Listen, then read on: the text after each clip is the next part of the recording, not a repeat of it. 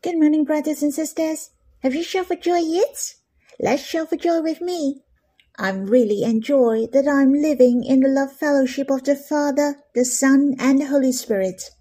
The Father, the Son, and the Holy Spirit are loving me boundlessly. I feel so warm and so treasurable. How precious! The Father, the Son, and the Holy Spirit are there since ages ago, and their loving kindness are running since then. There are the interflow of love running in this fellowship. This fellowship is the sweetest, all loving, the most glorious, and in unity. I can partake in this fellowship. I can enjoy the affection of Abba. I can enjoy the loving desire of my beloved and the comforts and encouragement from the Holy Spirit quietly. I'm really blessed. I have a part in this fellowship. And this fellowship is not just the Father, the Son, and the Holy Spirit anymore. Now we're in this fellowship as well. And this is the highest class fellowship indeed. This highest class and the most glorious fellowship is free of charge to join. We're so blessed, aren't we? Shall we shout for joy? Oh, Abba, Lord, Holy Spirit, how precious we have a part in this love fellowship. Hallelujah! I'd like to sing a hymn with you. It's in Hymn 2, Song 2, The Love of the Father, the Son, and the Holy Spirit. The hymn which talk about the Trinity God, the love of the Father, the Son, and the Holy Spirit was not a lot when I was a young believer.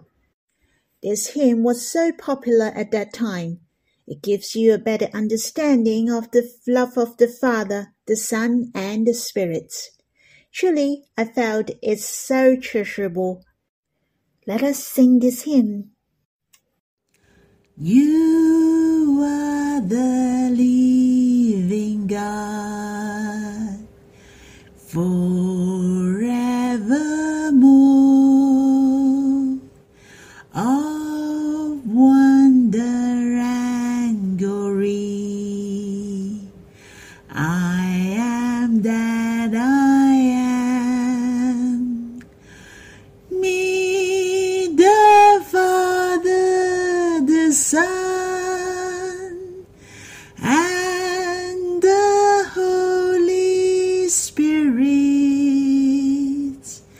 There's interflowed of love before time began.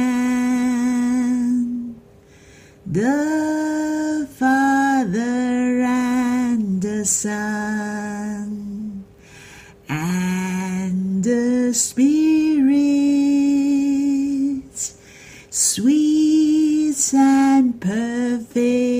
perfect in one, love boundless and deep. Now I can partake such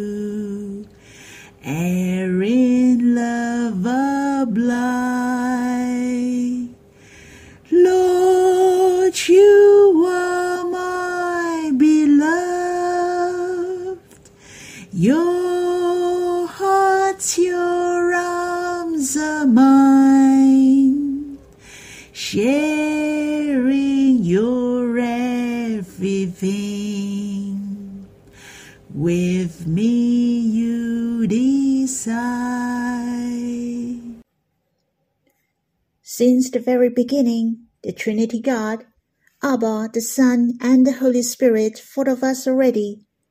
We're the treasurable topics and the core of their plan. It's so precious.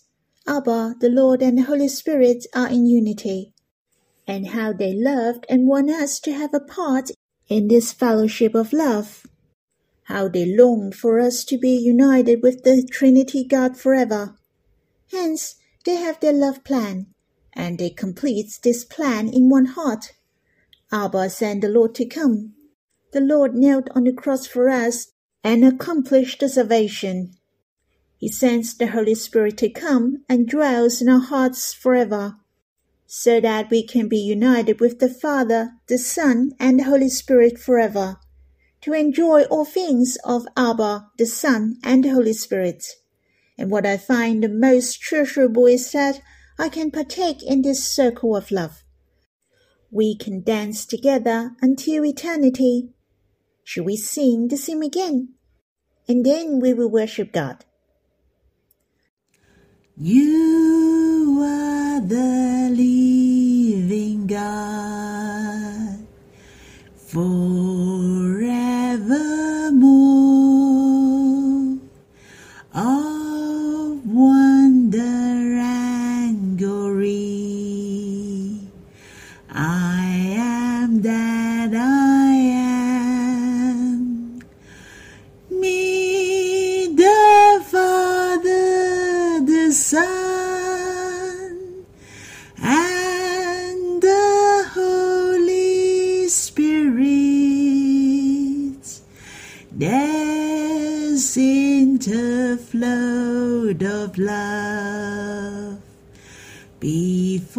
Time began.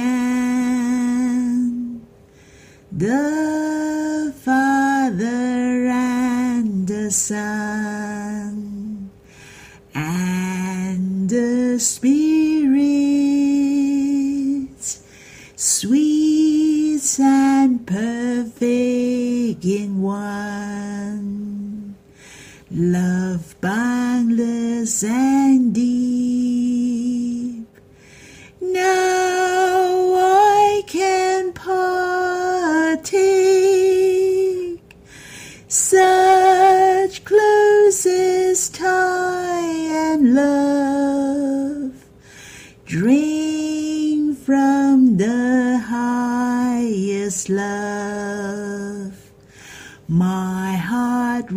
Rests in peace through eternity. You're loving me long that I'm drawn to you. E'er in love abide.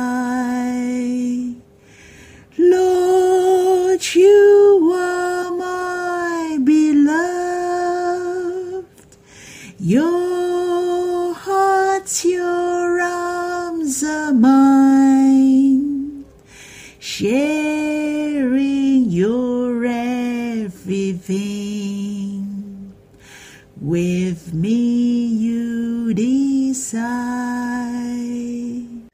O Abba, Lord, Holy Spirit, thank you for your boundless love. Our origin are the love dream from the heart of the Trinity God. It's really so precious and warm that we are embraced closely by the Father, the Son, and the Holy Spirit. We are the treasury at the depth of your heart. How precious! All along are your love dream, your treasurable topics. For you cherish us most. It's so precious that Abba, the Lord, and the Holy Spirit long to invite us to enter into this fellowship of love, to partake in this circle of love. Abba, Lord, Holy Spirit, help us to live joyously in your embrace, to enjoy the closest union. May you bless us. Well, it is time to stop the recording, and you can pray and worship God.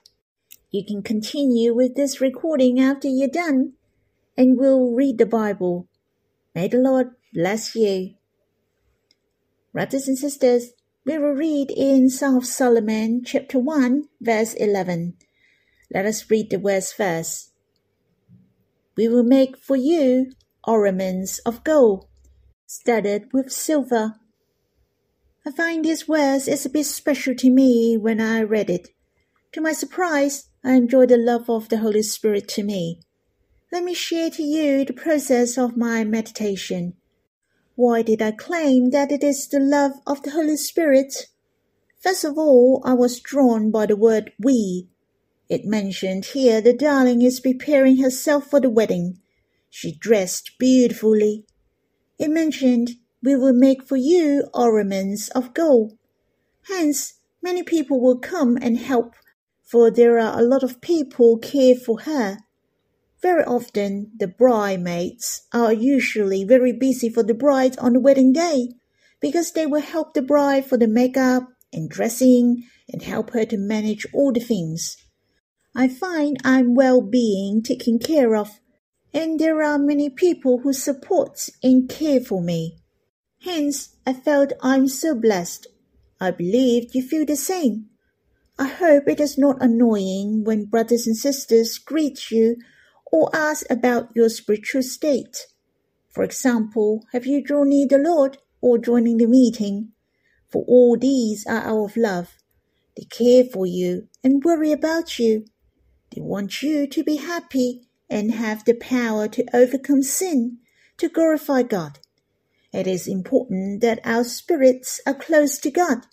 Not only we shall not feel annoyed, but be grateful, for there is someone who cares for you and worry about you. Hence, when I think of we, it includes the Holy Spirit. Truly, the Holy Spirit loves me most. He longs for me to have the greatest blessing. He dwells inside me and helps me. I think of in the letter to Romans, chapter 8, verse 26, it mentioned, likewise, the Spirit helps us in our weakness. I really like the word helps here.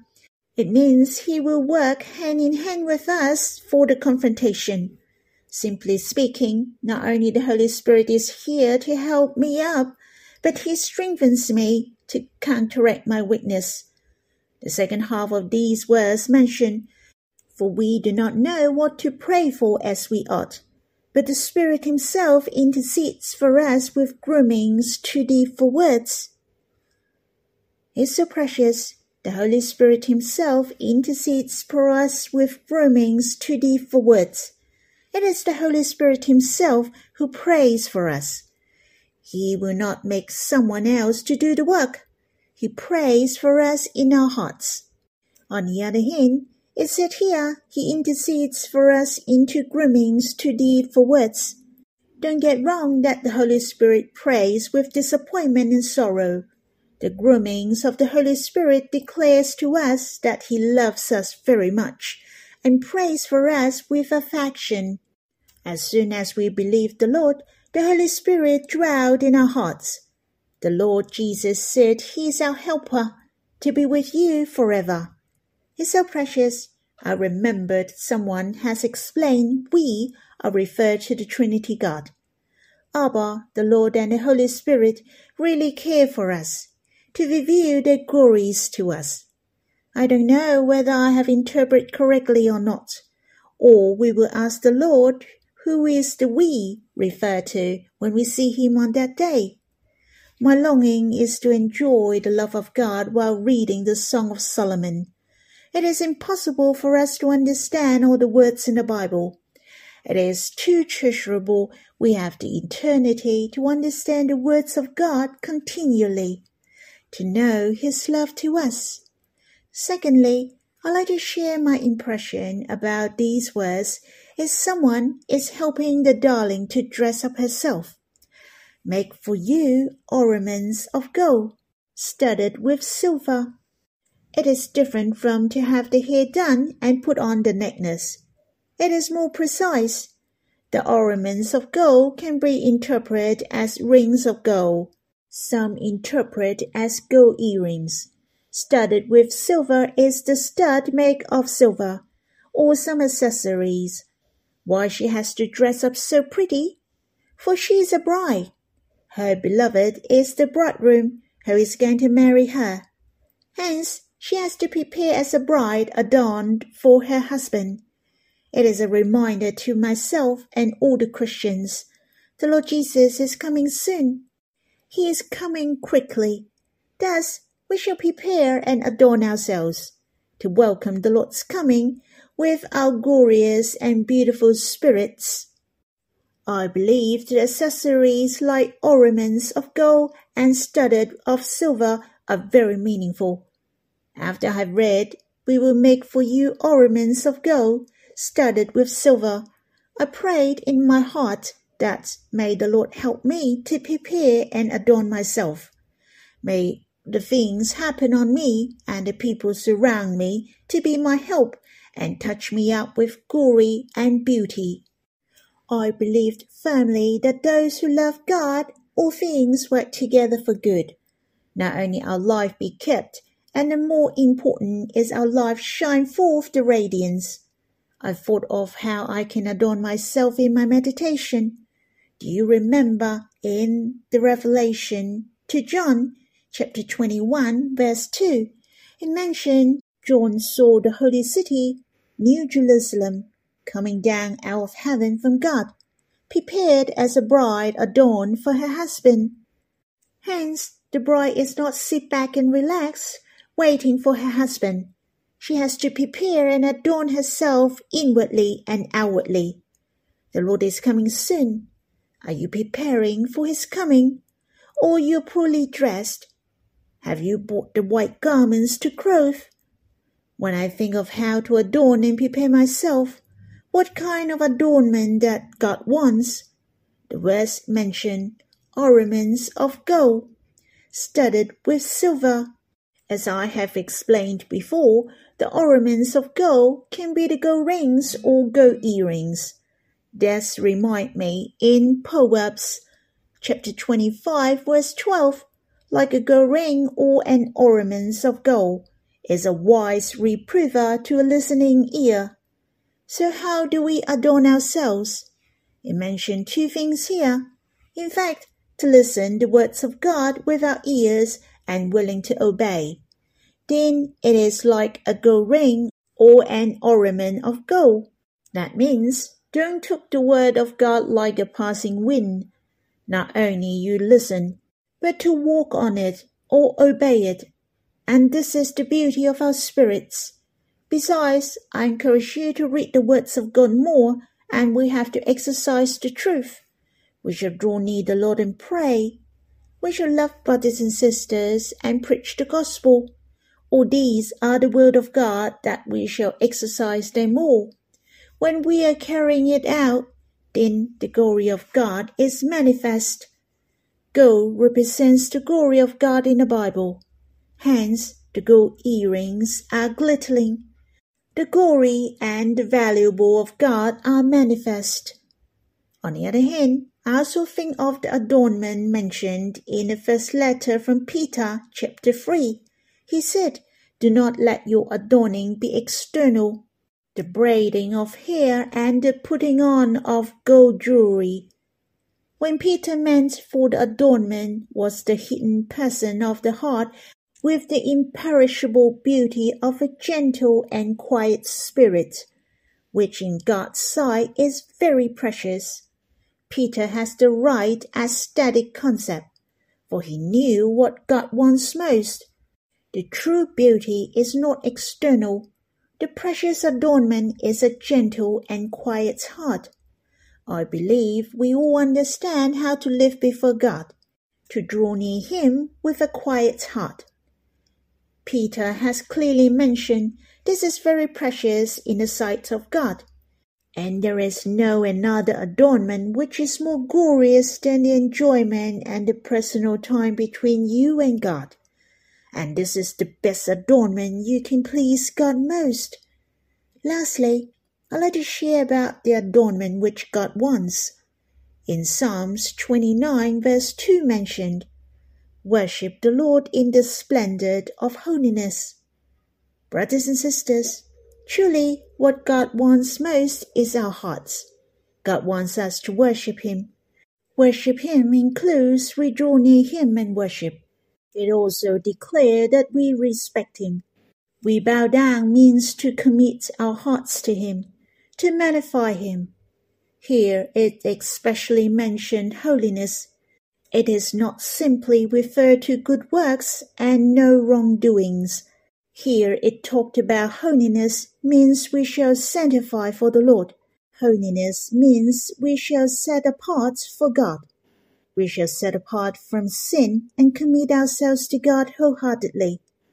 Thus, it is the meaning of worshipping the Lord in the splendor of holiness. Brothers and sisters, we shall commit our hearts to God, to worship and draw near Him every day. This is the adornment of God wants from us. Thus, we can come before the Lord most beautifully to enjoy him and draw near him. This verse is so precious. We will make for you ornaments of gold, studded with silver. I am not the only one who prepare and adorned, but Abba, the Lord, and the Holy Spirit will help us to adorn ourselves before Him most beautifully. This is the end of my sharing. Let us worship the Lord.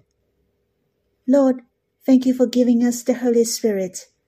The Holy Spirit cares, He worries for us and loves us. Let us not to quench the Spirit.